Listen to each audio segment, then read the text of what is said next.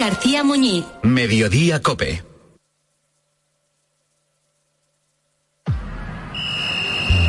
Deportes. Deportes. Cope Bilbao. Estar informado.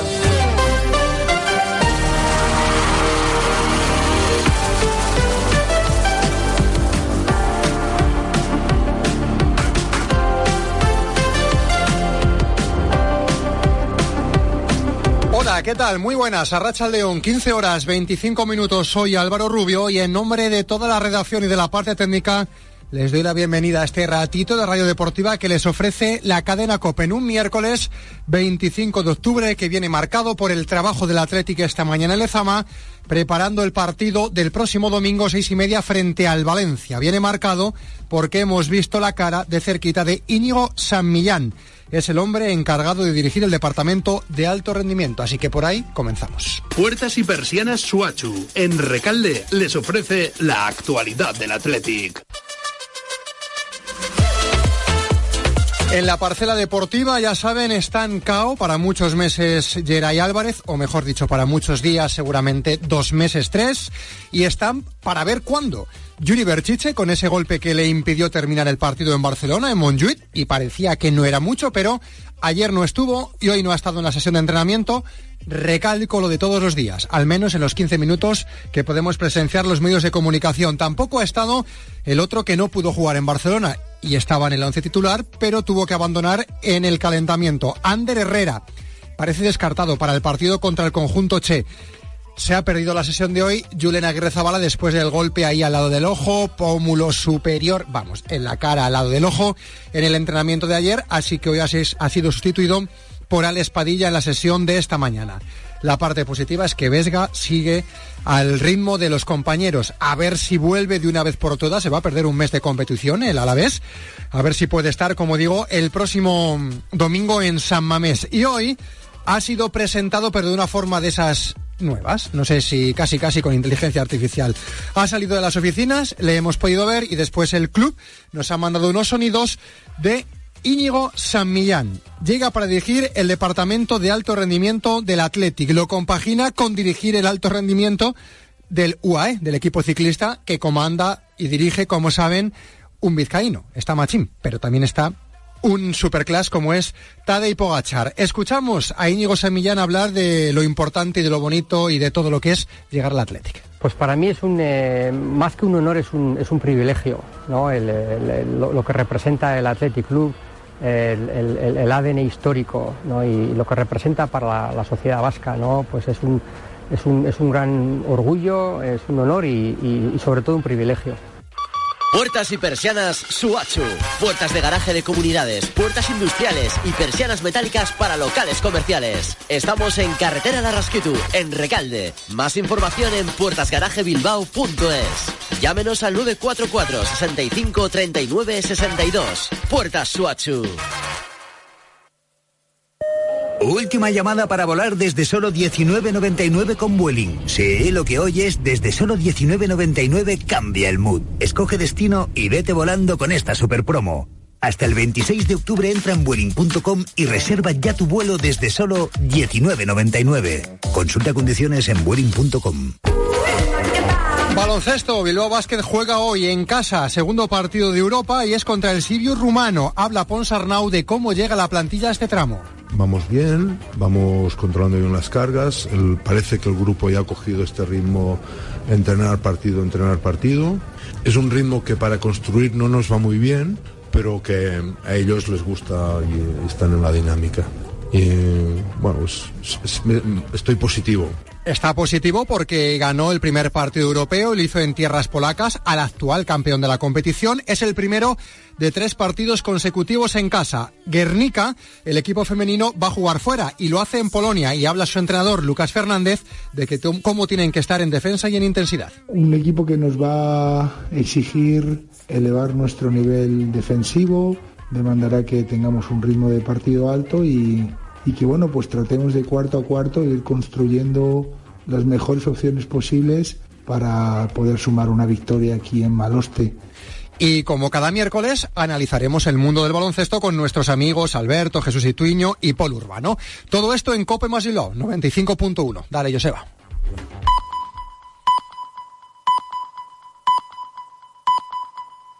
Son las tres y media, las dos y media en Canarias. Pilar García Muñiz. Mediodía Cope. Estar informado. Y si me levanto y miro al cielo, doy las gracias y mi tiempo lo dedico a quien yo quiero. Lo que no me aporte lejos. Si alguien detiene mis pies, aprendería a volar. Y si miro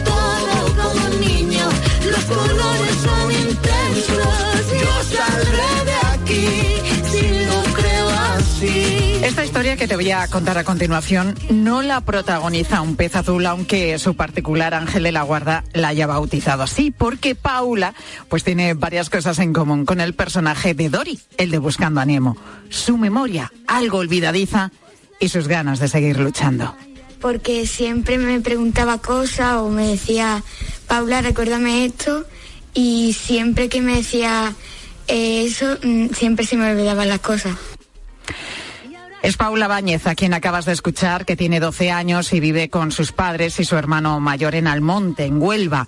La próxima semana se va a cumplir justo un año desde que a sus padres le dieran pues uno de los eh, peores mazados que te puede dar la vida.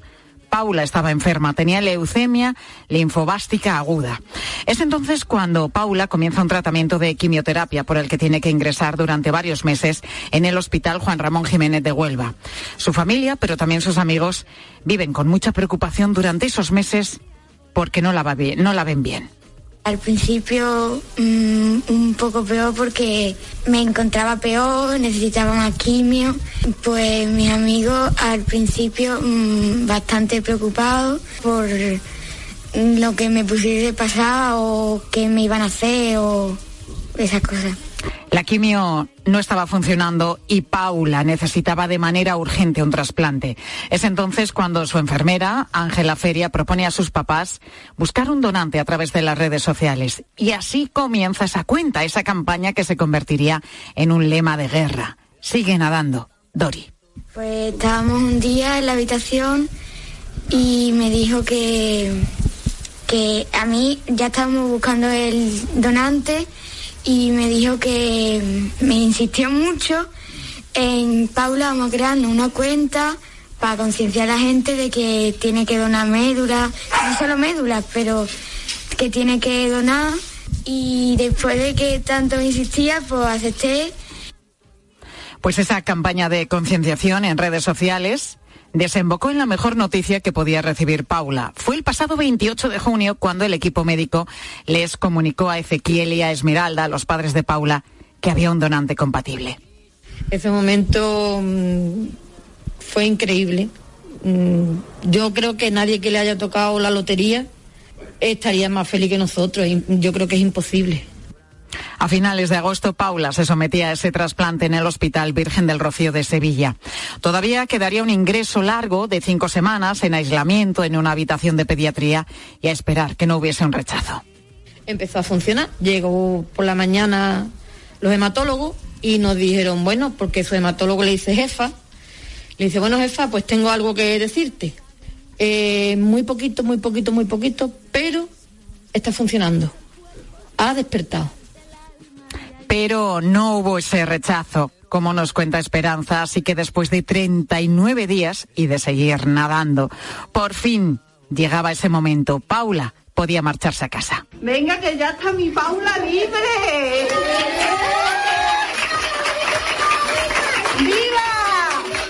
Y así lo celebraba todo el personal de la planta junto a familias de otros niños que como Paula siguen luchando y esperando correr la misma suerte. Por eso, Esmeralda insiste en la necesidad de que la gente se haga donante y siga dona donando. Quería decir a la gente que por favor no vaya la guardia, que sigan donando, no solo médula, sangre, plasma, hace muchísima, muchísima falta, muchísima más de lo que la gente se imagina, que cualquier proceso oncológico necesita muchísimas transfusiones, muchísimas, muchísimas, muchísimas transfusiones. Y también quería decir a la gente que no tenga miedo, que un trasplante de médula no es más que una transfusión, ¿vale? Que no entran en quirófano En quirófano no hay que operar a nada, a nadie de nada. Paula, Paula estaba en su habitación, en su cama, y lo que le pusieron fue una transfusión. Paula, que lleva ahora una vida más o menos normal. Eso sí, no va a clase todavía porque tiene que estar con cierto aislamiento para evitar coger cualquier virus. Una profesora va dos veces a la semana a darle clase en su casa. Tanto ella como su madre nos reconocen que este ha sido el año más complicado de sus vidas, pero se quedan también con lo bueno que les ha dado todos estos días de lucha. Bueno, pues te puedo decir que ha sido el peor año de nuestra vida, evidentemente, pero también hemos sacado mm, parte positiva en todo esto, hemos conocido a personas maravillosas, hemos aprendido que no todo el mundo está para todo y que hay personas que te dan todo sin pedir nada y hay personas que van a estar con nosotros mm, toda la vida porque han demostrado más de lo que se les ha pedido. Todavía queda camino por recorrer en la recuperación total de Paula, pero lo peor ya ha pasado porque Dori nunca ha dejado de nadar.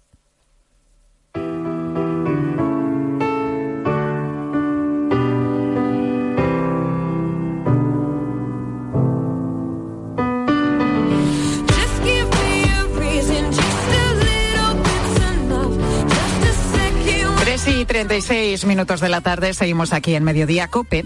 Y yo creo que nos pasa a todos, ¿no? Cuando vas a hacer eh, pues un análisis de sangre, cuando vas a hacerte esta prueba, esperas unos días. Bueno, ahora los resultados, antes tenías que ir a por ellos, te daban el papel, ¿te acuerdas? Bueno, ahora directamente es mucho más cómodo. Accedes cómodamente desde un ordenador a los resultados. ¿Y qué hacemos todos? Pues inmediatamente yo creo que vamos a mirar el colesterol, el colesterol, ¿no? A ver, a ver, a ver cómo lo tengo. Pues eh, sobre todo lo miran especialmente pues todas esas personas que tienen el colesterol un poquito alto, ya que uno de cada dos adultos en nuestro país pues lo tiene así. Le sale mal este resultado, lo tiene alto. Según el Instituto, el Estudio de Nutrición y Riesgo Cardiovascular en España. Y esto es un problema porque es el desencadenante principal de las enfermedades cardiovasculares, que son la primera causa además de muerte en España y la primera causa también de hospitalización. Pues bien, a partir del 1 de noviembre va a estar disponible un nuevo fármaco que reduce un 54% el colesterol con solo dos inyecciones al año, pero todavía no será sustitutivo del tratamiento actual, el de la famosa pastilla diaria, que es algo complementario. Bueno, llegará a las farmacias con el nombre de Lecvio y lo han apodado como la vacuna del colesterol, aunque tampoco es una vacuna como tal. Eso sí, para enfermos como Sonia, el nuevo fármaco es una gran noticia. En su caso, el colesterol no es por mala alimentación o, o porque no haga ejercicio. El colesterol, en su caso, es congénito. Tengo 55 años y me diagnosticaron colesterol hace 20. Es un colesterol congénito que conlleva tomarme medicación diaria para tenerlo más o menos controlado. Una vacuna me parecería algo fantástico. Bueno, una vacuna del colesterol, así se ha bautizado, dos inyecciones al año, de las que vamos a conocer un poco más gracias al doctor José María Mostaza, que nos acompaña ya, es jefe de sección de medicina interna del Hospital La Paz de Madrid. Doctor, muy buenas tardes. Muy buenas tardes. ¿Cómo funcionan estas inyecciones contra el colesterol? Bueno, el mecanismo es un mecanismo un poco complejo, ¿no? Porque realmente lo que hacen estas inyecciones no es realmente una vacuna, aunque se está dando ese, ese nombre. Lo que hacen es eh, evitar que se fabrique en el hígado una sustancia, una proteína, que sabemos que destruye los receptores de LDL. Los, re- los receptores de LDL son unas puertecitas por las que el colesterol malo, el colesterol LDL, es eliminado de nuestro cuerpo. Y esas puertecitas pues son destruidas por una proteína. Si nosotros eh, evitamos que esa proteína se produzca, lo que hacemos es que esas puertecitas están más tiempo en la superficie del hígado limpiando el colesterol de la sangre y de esa manera conseguimos que se reduzcan los niveles plasmáticos de colesterol. Bueno, llama la atención porque el fármaco que se ha desarrollado se llama Inclisiran. Su nombre comercial va a ser Lecvio. No sé si se pronuncia así, pero algo parecido. Bien pronunciado. Pero sin embargo, doctor, todo el mundo habla ya de la vacuna del colesterol. ¿Por qué lo de vacuna? Sí, sí, insisto. Una vacuna realmente es que te inyectan a ti una sustancia y tú creas frente a esa sustancia anticuerpos que la destruyen. En este caso, nosotros no estamos eh, eh, elaborando anticuerpos que destruyen la sustancia, por eso no se puede llamar vacuna, sino lo que estamos haciendo al inyectar inclisiran es que se reduce la producción de esa proteína, que tiene un nombre muy raro, PCSK9, y esa proteína al no producirse, pues no puede destruir las puertecitas, los receptores de, de LDL. Doctor, ya sabemos, por tanto, cómo funciona esta vacuna, pero lo importante, ¿para quién va a estar indicada? Efectivamente, siento, siento tener que dar malas noticias porque en la introducción parece ser que es habéis comentado que es una sustancia que puede eh, sustituir al tratamiento oral. Realmente no sustituye al tratamiento oral. Lo que hace es que lo complementa. En aquellas personas que parten de unos niveles extraordinariamente altos de colesterol, como son las hipercolesterolemias familiares, y que es insuficiente con el tratamiento oral, este tratamiento lo complementa. Con las pastillas conseguimos bajar aproximadamente a la mitad el colesterol de nuestro cuerpo, pues si inyectamos esta sustancia lo bajamos todavía más, a la mitad de nuevo sobre lo que ya habíamos reducido. Entonces, hoy por hoy está financiada para aquellas personas que tienen una hipercolesterolemia familiar y por tanto niveles altísimos de colesterol, o en aquellas personas que tenemos que bajar extraordinariamente su colesterol porque tienen un riesgo altísimo de complicaciones cardiovasculares, que son los pacientes que ya han presentado un primer evento cardiovascular. Pacientes que han tenido un infarto, un ictus, falta de riego a las piernas, tienen que bajar su colesterol malo a niveles por debajo de 55 miligramos por decilitro y en esas circunstancias, si no se consigue con pastillas, pues hay que complementarlo con este tratamiento. Y le quiero preguntar también, por último, por los efectos secundarios que pueden tener estas inyecciones. Pues hoy por hoy no hay descrito ningún efecto secundario, salvo un discreto molestia, un discreto malestar en el lugar de inyección que aparece en aproximadamente un 20% de los pacientes que se le inyectan, que por supuesto es transitorio y después de unas horas desaparece totalmente la molestia. Bueno, pues unas inyecciones que pueden ayudar a muchos pacientes que vienen en algunos casos, en algunos casos, a sustituir esa pastilla que, como decíamos, también tienen sus efectos secundarios. Hay gente que no la puede tomar, pero bueno, que les puede ayudar una vacuna contra el colesterol que, que muy pronto se va a recetar en nuestro país. Dos inyecciones al año que de momento no serán, como decimos, para todos los enfermos y que, por supuesto, esto no exime de seguir cuidándose con dieta, con ejercicio. Y en definitiva, doctor José María Mostaza, eh, muchísimas gracias por aclararnos todas estas cuestiones, jefe de sección de medicina interna del Hospital de la Paz de Madrid. Muchísimas gracias a ustedes. Gracias, Hasta doctor.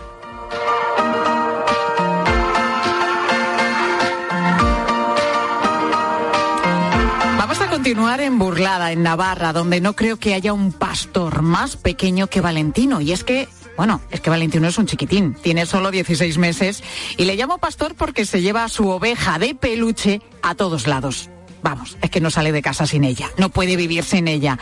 Le ha puesto hasta nombre, sí, a esa ovejita de peluche la ha llamado Carlitos. Pero oye, a veces la oveja anda un poco despistada y mira por donde hace una semana se perdió. La madre de Valentino decidió buscarla por tierra, mar y aire. Lo primero que hizo es, fue poner un mensaje en Facebook por si alguien la encontraba. Estaba dispuesta incluso a pagar una recompensa. Oye, pues dicho y hecho, la oveja ha aparecido este lunes y mira que era complicado. Jessica Florence, madre de Valentino. Jessica, muy buenas tardes.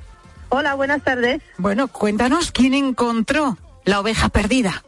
Pues la encontró una vecina de Burlada, que se puso en contacto por un grupo de Facebook que se llama Burlada Amigos y me escribió un mensaje en privado diciendo que había encontrado la, la oveja y que me lo tenía en casa esperando y la había lavado y todo. Ah, sí, había lavado la, la ovejita. Sí, sí, para entregármelo limpio, porque lo encontré en un charco de esos días de lluvia. Qué detallazo, ¿no? Sí, sí, sí, súper maja, la verdad. Bueno, me imagino que un alivio para ti y una inmensa alegría para tu chiquitín recuperar su peluche perdido porque, porque vaya drama cuando pasa una cosa de estas, ¿no, Jessica? Sí, la verdad que hasta que no tienes hijos no sabes el valor que es un peluche para un niño y la verdad es que es que sin, si no, sin el peluche pues no duermen bien, no quieren comer, no quieren ir a la guardería, pues la verdad que es importante, sí, a tener un objeto de apego. Efectivamente, efectivamente. Ese objeto muchas veces llevan una telita también, un pañuelo, una, una almohada y otros pues No, llevan un, un peluche que les da confianza, ¿no? Y pasa pues eso, cuando son todavía chiquitines es bastante habitual en, entre los niños. ¿Cuánto tiempo estuvo el peluche perdido, Jessica? Eh, creo que unos cinco días. La verdad que yo di por hecho que se había perdido. Como la primera vez que lo perdí lo devolvieron al día siguiente, pues ya di por hecho que ya no se iba a encontrar. Y en este tiempo creo que intentaste buscar uno similar, pero os encontrasteis con que estaba agotado. Sí, sí, una está agotado, está agotado en otros países. Miré, miré en Noruega, miré una página en Japón, o sea, Madre mía. eh, muchísimos sitios y está agotado. Y entonces compré una de imitación parecida, pero nada, nada. Se dio cuenta que no era el mismo, que no era su peluche. Sí, sí, sí, sí, sí, sí, no lo lanzó al suelo, no quería saber de la de la oveja miniatura. Eh, bueno, es que llama muchísimo la atención eso, ¿no? Que, que, que hayasen recurrido pues a mirar en otros países para encontrar un peluche similar, porque es que los niños saben perfectamente cuál es el suyo, cuál es su Carlitos en este caso, ¿no? Sí, sí, sí, sí, sí, sí, Carlitos. Que además es el nombre que dices todo el día, Carlos, Carlos, Carlos, todos los días. Así que decidiste poner un mensaje en Facebook para ver si esta red social, como pasa tantas veces, Facebook, eh, Twitter, hace su magia y en este caso la hizo. Sí, sí, la verdad que estoy muy sorprendida con la cantidad de gente que me ha escrito tanto en la página eh, de Facebook que en pri- privado. O sea, gente de, de Canarias, de Santander, eh, diciéndome que, que iban a buscar en sus tiendas, de, porque como es de la tienda de Tiger, pues a ver si se encontraban ahí. Y incluso una chica me escribió por privado de Canarias, que es diseñadora de, de los trajes de los carnavales, y me dijo que estaba dispuesta a diseñar una oveja si no la encontraba. O sea, estaba dispuesta a eh, hacer una similar, me imagino. Sí, sí, sí, hacerme y mandármelo, sí, sí, porque dijo que le gustó mucho el- la publicación Qué de, bueno, de, qué bueno. de sí. Bueno, y Pues es eso. empatizar con, con tu historia también, porque todos los que somos eh, padres y madres, pues sabemos lo que significa, lo que habíamos dicho hace un momento, ¿no? Lo que significa muchas veces un simple peluche que nos parece pues uno más, pero para nuestros niños no es uno más, es su peluche y significa muchísimo, significa eso, compañía, significa confianza. Bueno, Jessica, tenéis a Carlitos ya con vosotros, eh, tu chiquitín Sí, está, contento. Está, está bien atado a la silleta. Ah, Es lo que te iba a decir, lo habéis perdido dos veces, que no haya tercera pérdida. ¿Qué, qué- qué- cómo vais a solucionar esto? ¿Lo habéis atado con correa? Está atado y sigo buscando a ver si vuelvo a encontrar una de segunda mano para tener una de repuesto. Por si acaso, porque esta oveja a veces es un pelín descarriada. Pues Jessica, gracias por contarnos tu historia. Nos alegramos de que bueno, gracias. Carlitos esté con vosotros y lo que decíamos, que, que tu niño esté feliz de nuevo con, con su peluche. Un abrazo, Jessica. Gracias. Pues esta historia de la oveja descarriada ha acabado bien, ha vuelto a su dueño, pero no siempre es así, ¿eh? Solo hay que ir a cualquier oficina de objetos perdidos, allí esperan y esperan en las estanterías infinidad de cosas y muchísimas veces pues nadie las reclama. Nos vamos a ir precisamente hasta la de Sevilla. El responsable de esa oficina de objetos perdidos es Juan Bueno, que es el delegado de Hacienda del Ayuntamiento de Sevilla. Juan, muy buenas tardes. Muy buenas tardes, encantado de estar con ustedes. Un día como hoy, por ejemplo, ¿qué es lo que habéis recibido en esa oficina de objetos perdidos de Sevilla? Bueno, pues un día como hoy es curioso, porque en la oficina de datos perdidos, que normalmente tiene mucho que ver con el momento del año en el que estamos, si llueve por lo que aparecen son paraguas, y si hace mucho calor por lo que aparecen son abanicos, ayer, eh, eso es así, ayer, eh, se, como todo el mundo sabe, se fue el partido Arsenal. Sevilla, ¿no? Sí. Sevilla Arsenal y lo que está hoy con una cantidad importante de objetos perdidos en la oficina es con material de documentación de los ingleses. Y Los pa- pasaportes y este tipo de cosas, pues han debido de perder, como se suele decir, los papeles en, en la ciudad. Sí, pues Y- igual y ha alguno no vuelve si ha perdido unos papeles importantes, ¿no? Pues puede ser, puede ser. Ahora he tenido que llamar a la embajada al consulado correspondiente, pero en cualquier caso, la oficina de objetos perdidos del, del día de ayer a hoy ha sido eso y después paraguas, que eso en un momento dado puede ser hasta afortunado, ¿no? Porque que esté lloviendo en Sevilla siempre es bueno, sobre todo con los, con los momentos de sequía que estamos pasando. Pero bueno, como hay, como hay agua, pues entonces paraguas son los que se pierden. Oye, me imagino que, que, bueno, las instalaciones será, serán grandes, habrá muchísimas estanterías. Y si uno pasea por esas estanterías, Juan, ¿qué es lo más curioso que se puede encontrar en vuestra oficina? Bueno, pues eh, no solamente lo que se puede encontrar el día de hoy, sino lo que cuentan los propios empleados públicos ¿no? de la oficina, están, tienen para escribir tres libros, ¿no? Es curiosísimo, o sea, te cuentan anécdotas de otra, de otros momentos eh, muy, muy, muy simpáticas y graciosas, ¿no? Es verdad que lo- lo- los artículos normales son es lo normal, es decir, paraguas, abanicos, pues no sé, en feria, mantoncillos que pierden la gente. Eh, pero mm, bueno, pues te cuentan que, por ejemplo, una vez apareció un angelote de 1,5 metros de altura, que resulta que era de un monumento funerario del cementerio. ¿Y quién pierde eso? Y sobre todo, Una- nadie lo una- reclama. nadie lo reclama. Y, y- o, o una, o una cabeza de vaca disecada, bueno, dentaduras postizas, es decir, que, que la, cosa es, la cosa es muy curiosa, la cosa es muy curiosa. La verdad es que habría para escribir tres libros, ¿no? Con la oficina Me de- imagino, me imagino. Pero Oye, bueno, Juan.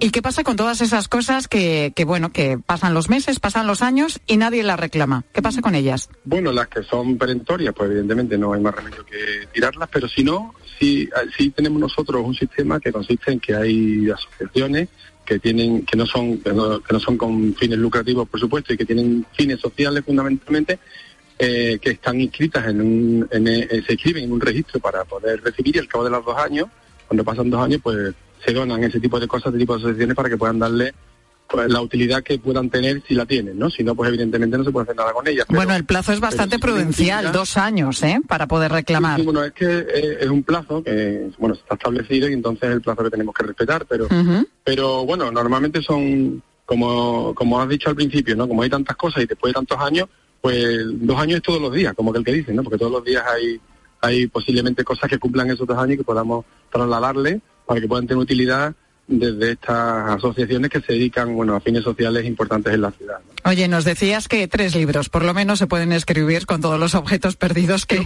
que tenéis en vuestra oficina de Sevilla. Yo os animo ¿eh? a que los escribáis porque, porque seguro que, que resultarían muy curiosos. Nos llevaríamos más de una sorpresa. Juan, bueno, muchísimas gracias por estar con nosotros en Mediodía. gracias a vosotros. Muchas gracias a vosotros, encantado.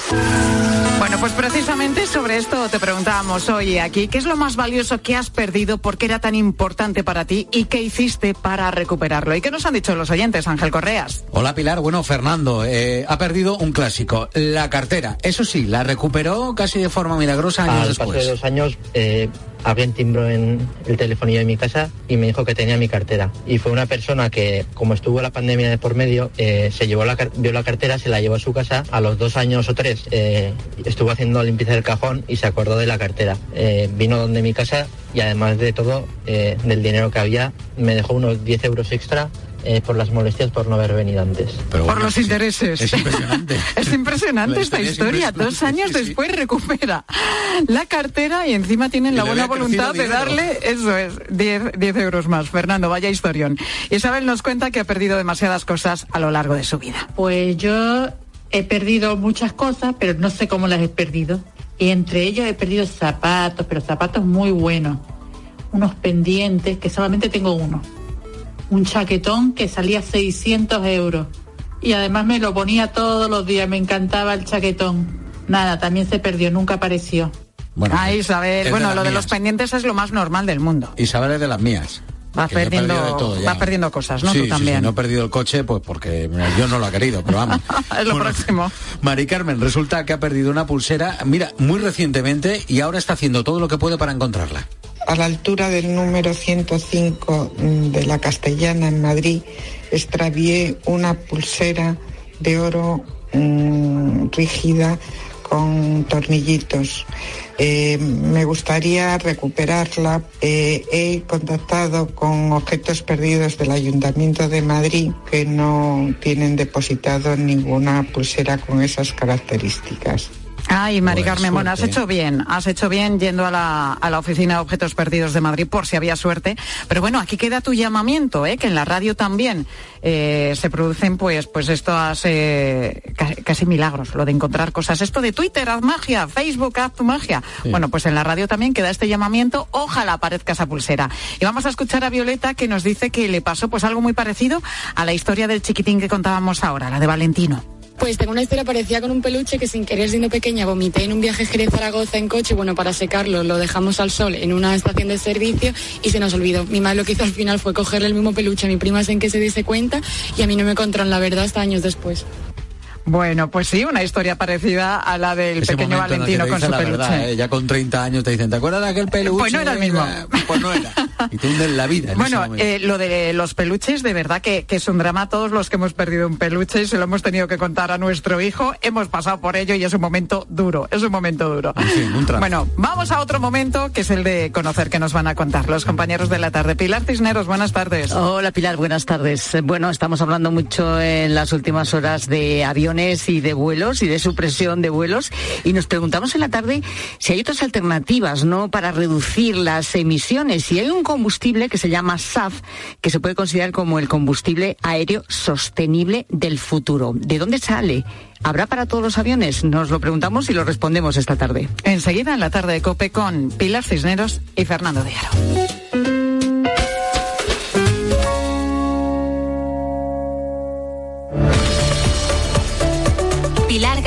Muñiz. Mediodía Cope. Estar informado. Habrá que ayudar a lograr el progreso, porque no es lo mismo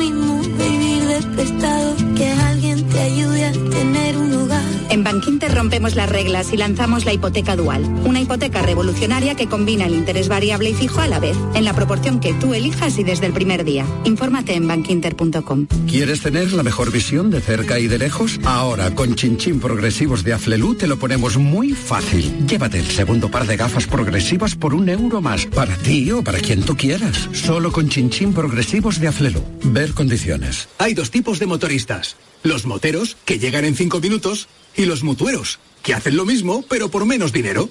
Vente a la mutua con tu seguro de moto y te bajamos su precio sea cual sea. Llama al 91 555 5555. Hay dos tipos de motoristas, los que son mutueros y los que lo van a ser. Condiciones en mutua.es. Empiezan las vacaciones. Cojo el coche para conducir hasta la playita y de repente, crack. Cristal roto. No, en el peor momento. Pero ¿sabes qué? Hice un clic en crystalbox.es y ¡pum! En un plis, ya. ¿Crystal crack? ¡Crystal Box! Arregla las lunas de tu coche en un plis. Bepear es ahorrar hasta 20 céntimos por litro en carburante gracias a la nueva app Mi BP. Más rápida, más fácil y con más descuentos en repostaje, compras, tan distinta que necesitábamos una nueva palabra para definir todo lo que te da. Descarga la nueva app Mi BP y empieza a bepear. Consulta condiciones en mibp.es.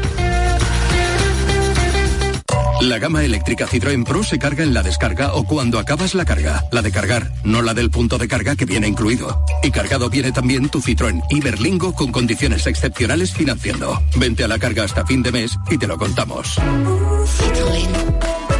Financiando con Estelantis Financial Services. Condiciones en citroen.es. Cuarta planta. Mira, cariño, una placa de Securitas Direct. El vecino de enfrente también se ha puesto alarma. Ya, desde que robaron en el sexto, se la están poniendo todos en el bloque. ¿Qué hacemos? ¿Nos ponemos una? Yo me quedo más tranquilo si lo hacemos. Vale, esta misma tarde les llamo. Protege tu hogar frente a robos y ocupaciones con la alarma de Securitas Direct. Llama ahora al 900-666-777. Navega con Costa Cruceros. Reserva ya tu crucero todo incluido desde solo 699 euros por persona y disfruta durante 8 días del mejor entretenimiento a bordo y vive una gran experiencia. Consulta condiciones y reserva tu crucero Costa en tu agencia Halcón Viajes. Más de 50 años y millones de viajeros hacen que hablemos viajero. Halcón Viajes. Sabemos de viajeros. Elige tu Cope Bilbao. 97.8 y Cope Más 95.1 FM. Mamá, no sé si comprarme un lavavajillas que dure mucho o uno que dure poco. Yo que te he dicho siempre, el lavavajillas que dure. Cuando descubres que están diseñados para durar 20 años. Miele, claro. Cómpralo ahora en distribuidores oficiales, tiendas Miele y web. No importa que llueva. En un lugar de Guecho, de cuyo nombre no puedo olvidarme, hay una terraza magnífica preparada para las cuatro estaciones del año. El Bistró del Tamarises, en Ereaga, en Guecho, frente a la playa. Una terraza para todo el mundo y para todo el año. Con un menú de picoteo y de carta para todos los gustos. El Bistró del Tamarises, en Ereaga, en Guecho, la terraza del año. Una terraza que no se encuentra tan fácil. Aprovechala.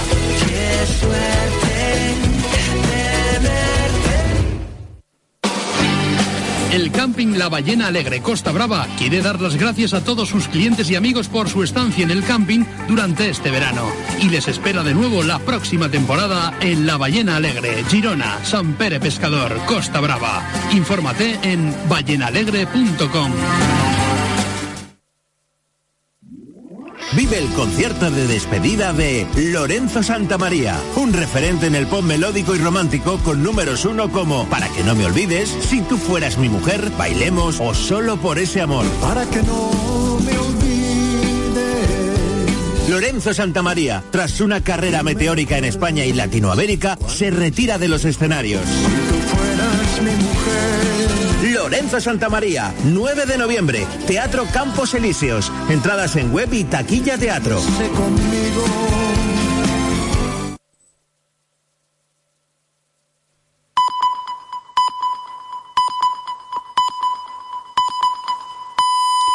Las 4 de la tarde y las 3 en Canarias.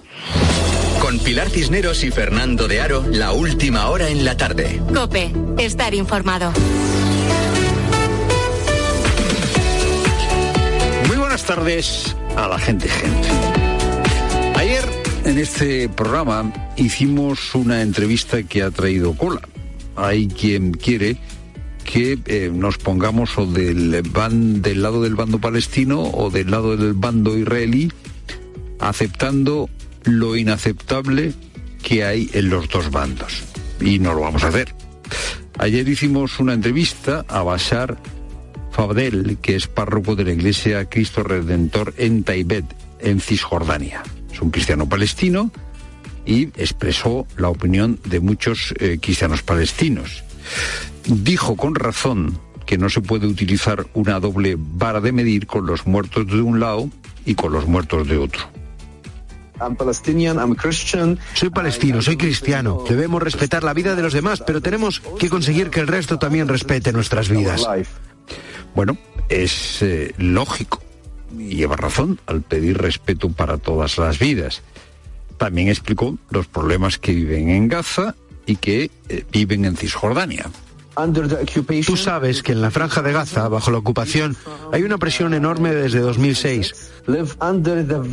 Vivió bajo una forma hiriente, sin agua, sin enseñanza, sin desplazamientos, sin viajar, sin jugar, sin derechos para jugar, para desplazarse, para vivir. Pero, pero y el padre Basar, cuando eh, le pregunté eh, por Hamas, no fue claro al indicar que era una organización terrorista. Y en eso, el padre Basar no lleva razón. Hamas es una organización terrorista y ha hecho terrorismo.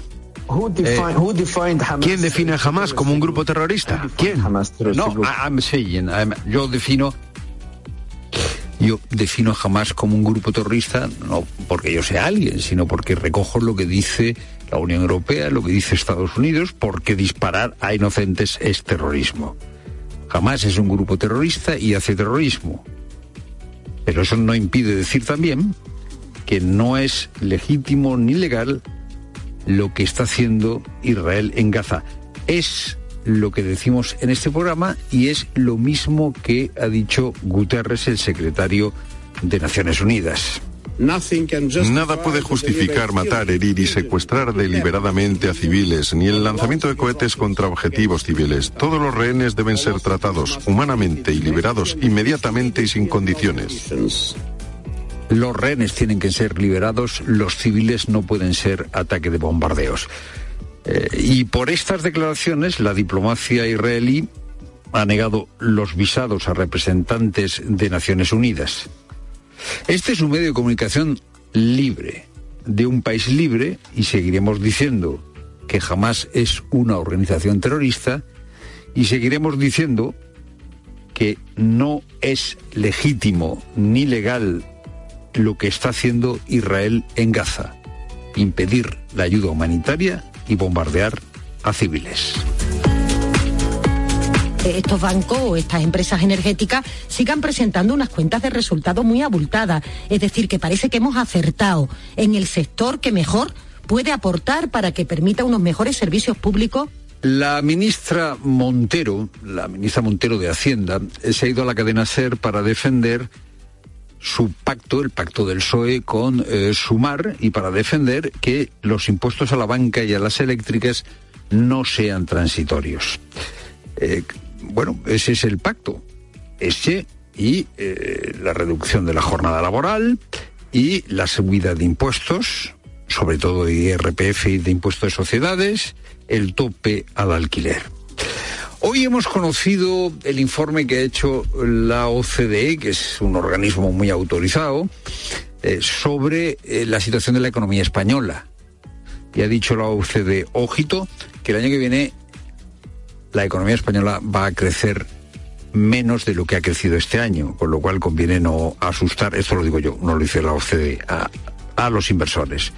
Además dice la OCDE que España tiene un problema con su déficit que hay que subir los ingresos, pero no subir los ingresos a base de subir impuestos a los trabajadores, sino de subir, por ejemplo, el IVA. Avisa, avisa la OCDE, la deuda pública es alta, el déficit fiscal sigue siendo considerable y los gastos relacionados con las pensiones no están equilibrados. Digo por si el excesivo optimismo o triunfalismo se lo acaba creyendo el gobierno en funciones. Es lo primero, no lo único. Buenas tardes, Pilar Cineros. Buenas tardes, Fernando. Buenas tardes a todos. Y Pedro Sánchez asegura que ve más cerca su investidura tras el acuerdo con Yolanda Díaz. A pesar del secretismo con el que se están llevando a cabo las negociaciones con los independentistas, el presidente del gobierno en funciones defiende desde Bruselas que explicará todos y cada uno de sus acuerdos. Ricardo Rodríguez. Pedro Sánchez sigue sin pillarse los dedos con una fecha para su reelección, pero la pinta cerca. Lo relevante es que tenemos la investidura cada vez más cerca, que vamos avanzando, vamos sin pausa hacia cumplir con el mandato de la ciudadanía española. De momento, el presidente en funciones considera encaminados sus objetivos. Que no haya un gobierno del Fe de Feijó con Abascal, eso afortunadamente ha sido evitado, que no haya repetición electoral y lo más importante, que se sigan poniendo en marcha políticas de convivencia, de estabilidad y de progreso. Ahora bien, elude dar pistas sobre sus contactos con los separatistas, aunque defiende ser transparente. Nosotros vamos a explicar todas y cada una de las políticas. Lo hemos hecho siempre, creo que además he demostrado durante estos últimos años que doy la cara, que no me escondo, que me arremango. Sánchez activa este fin de semana al PSOE reuniendo al Comité Federal para poner en marcha la consulta a la militancia sobre su acuerdo con Sumar. Y semana clave en el caso de Daniel Sancho. La Fiscalía coincide con la policía y presenta un informe en el que le acusa del asesinato premeditado del ciudadano colombiano Edwin Arrieta el pasado 2 de agosto. También de ocultación del cuerpo. Está previsto que Daniel Sancho, hoy en prisión, comparezca mañana jueves ante el tribunal. Su familia ha contado a COPE cómo se encuentran. Con ellos ha hablado nuestro compañero Juan Bañó. El portavoz de la familia Sancho, en concreto el padre Daniel, el actor Rodolfo Sancho, asegura a COPE que están preparados para responder ante el peor de los escenarios. Es el que se atisba tras el informe de la Fiscalía que, según la agencia EFE en Tailandia, ha sido entregado hoy al tribunal que instruye la causa contra el presunto asesino y descuartizador. En ese informe se le acusa de asesinar con premeditación al colombiano Edwin Arrieta y de la ocultación del cadáver, coincidiendo con la tesis policial, lo que podría conllevar una petición de pena de muerte. Ramón Chipirras, portavoz. Estamos preparados para construir la defensa desde el punto de vista peor que nos pudiera suponer también este informe de, de Fiscalía. Nosotros tenemos que seguir trabajando en ese aspecto con el equipo jurídico criminológico que se ha formado y, por supuesto, con el abogado tailandés futuro que será el que tenga que defender a Daniel. Daniel Sancho, que en este momento no dispone de abogado en Tailandia, debería de comparecer mañana ante el tribunal para escuchar el informe de Fiscalía. Y la autopsia practicada a Arancha, la joven de 27 años de Zamora que el lunes murió atacada por una jauría de perros, revela que recibió hasta 100 mordeduras de los animales. De los siete perros, eh, dos eran mastines. Un criador de perros asegura a COPE que la presencia de lobos pudo llevarles a atacarla. Laura Ríos. Son por lo general animales muy territoriales, defienden al ganado ante los depredadores, pero el ataque a humanos es inusual. Diego Álvarez es ganadero leonés, además criador de mastines. Nos ha contado en COPE que la presencia de lobos también puede influir en un cambio de comportamiento, aunque no descarta que haya sido también como protección a los dos cachorros que había en la manada. En contacto con el lobo suelen ser oye, más agresivos, atacar a un humano ha sido mucho. Y bueno, podría decir también que si había una perra que estaba parida, tenía cachorros pequeños, a ver, puede darse el caso de que también sean más protectoras. El pastor y dueño de los perros se enfrenta a cargos por un homicidio imprudente, dado que los animales que atacaron a la joven enfermera estaban sueltos y sin supervisión. Todos los perros están en cuarentena y bajo la tutela del juzgado de Zamora. Y la polémica rodea al partido de hoy del Atlético de Madrid en la Champions. Luis Munilla. Partido Celtic de Glasgow Atlético de Madrid. El Atlético jugará de rojo para homenajear al equipo que en el mismo escenario jugó la semifinal de Copa de Europa del año 74. Fue aquel un partido durísimo, la batalla de Glasgow, que se ha recordado y criticado estos días en Escocia por la dureza rojiblanca. Allí no gusta el homenaje del Atlético, pero el presidente Enrique Cerezo niega polémicas. Bueno, yo creo que no ningún partido de la vergüenza porque ya hemos jugado aquí hace unos años otro partido con ellos. Tenemos una magnífica relación con el Celtic y hoy día que va a hacer 50 años que nosotros jugamos aquí una semifinal con ellos, pues yo creo que lo que se hace es un homenaje a nuestros jugadores, no se hace un homenaje a los dos equipos en el plan de buena armonía y de buena y de buena fe. No hay ninguna polémica con respecto a esto. A las 9 es ese Celtic Atlético de Madrid y a las 7 menos cuarto el Fútbol Club Barcelona Shakhtar Donetsk. Siete bajas en el Barça, incluido el sancionado Gaby. Tiempo de juego comienza hoy a las seis y media en Cope. El Barça, por cierto, ha comunicado que anoche cenaron los últimos cinco presidentes del club: Laporta, Bartomeu, Rosell, Gaspar y Enric Reina para consensuar posiciones ante las embestidas dicen que sufre el club. Son los cinco presidentes bajo cuyo mandato se pagó a Negreira. Y de última hora, el Tribunal Supremo confirma que Xavi Alonso es absuelto de delito contra la hacienda pública. Tiempo ya para la información de tu COPE más cercana. Pilar Cisneros y Fernando de Aro. La tarde. Cope Euskadi. Saludos desde Cope Euskadi en este miércoles 25 de octubre en una jornada en la que la nubosidad va a ir en aumento y se podrían producir sobre todo en la cornisa cantábrica algunos chubascos ocasionales o lluvia débil, mientras que las temperaturas máximas se van a quedar hoy en valores similares. Pero atención porque el Departamento Vasco de Seguridad ha activado para mañana de 6 de la mañana hasta las 12, hasta el mediodía, un aviso amarillo por viento en Álava con rachas superiores a los 100 kilómetros por hora en zonas expuestas en ese territorio y de rachas superiores a los 100 kilómetros por hora en zonas expuestas en Vizcaya y Guipúzcoa. Además, se ha activado otro aviso por Galerna hasta las 10 de la mañana con rachas que podrían rondar los 50-80 kilómetros por hora y la temperatura podría descender en la cornisa cantábrica en torno a 5 grados en una hora. Seguimos contándote todo lo que te interesa en la tarde de COPE.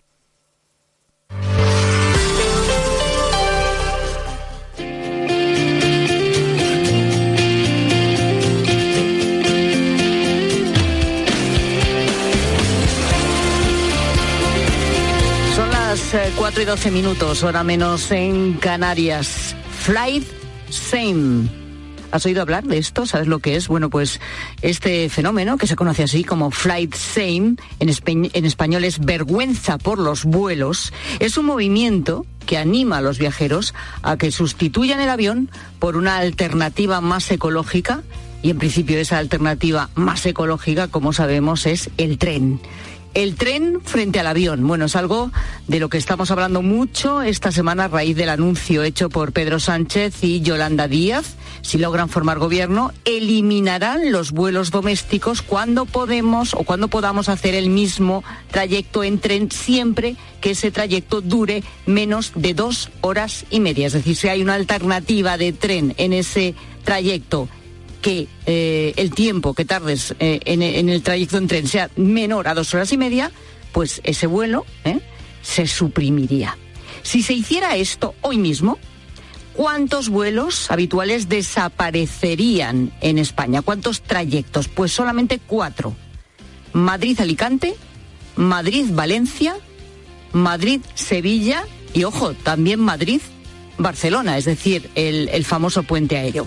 Bueno, en total estaríamos hablando de quitar unos 500 vuelos semanales, la mitad de ellos entre Madrid y Barcelona. Porque ahora mismo el trayecto de tren entre Madrid y esas ciudades es de menos de dos horas y media. Aunque si, por ejemplo, eh, vive alguien en Valencia, pero vienes de hacer un viaje internacional, imagínate, ¿no? Pues sí que podrías hacer una escala en Madrid. Bueno, a ti todo esto, ¿qué te parece? Ahora lo comentamos y sobre todo entramos también en algunas otras alternativas ¿no? que, que propone este movimiento de Flight Saving, sobre todo este movimiento de intentar buscar una, un- una aviación más sostenible, ¿no? que de eso se trata, en definitiva, con todas estas medidas.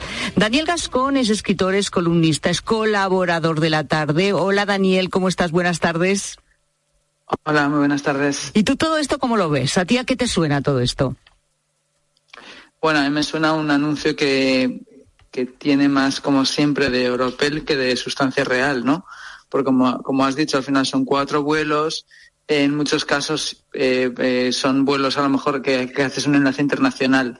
Entonces yo creo que como, como en tantas cosas y además en este, en este, pacto había bastantes así, eh, pues lanzas la lanzas el eslogan sin, sin pensar muy bien cómo lo, cómo lo vas a hacer, ¿no? Y sin saber, es, es más importante la declaración de intenciones que el, que el efecto. Luego, pues eh, eh, sí sabemos que, bueno, que, que, es, lo que se pueda reducir está bien. Yo también, personalmente, siempre si tengo la disyuntiva, prefiero siempre el tren, pero porque me parece men- menos aparatoso que, el control de equipajes, digamos, el control de seguridad del, avión, ¿no? Pero me parece que, había un elemento un poco pues de, de brindis al sol, como había muchas otras medidas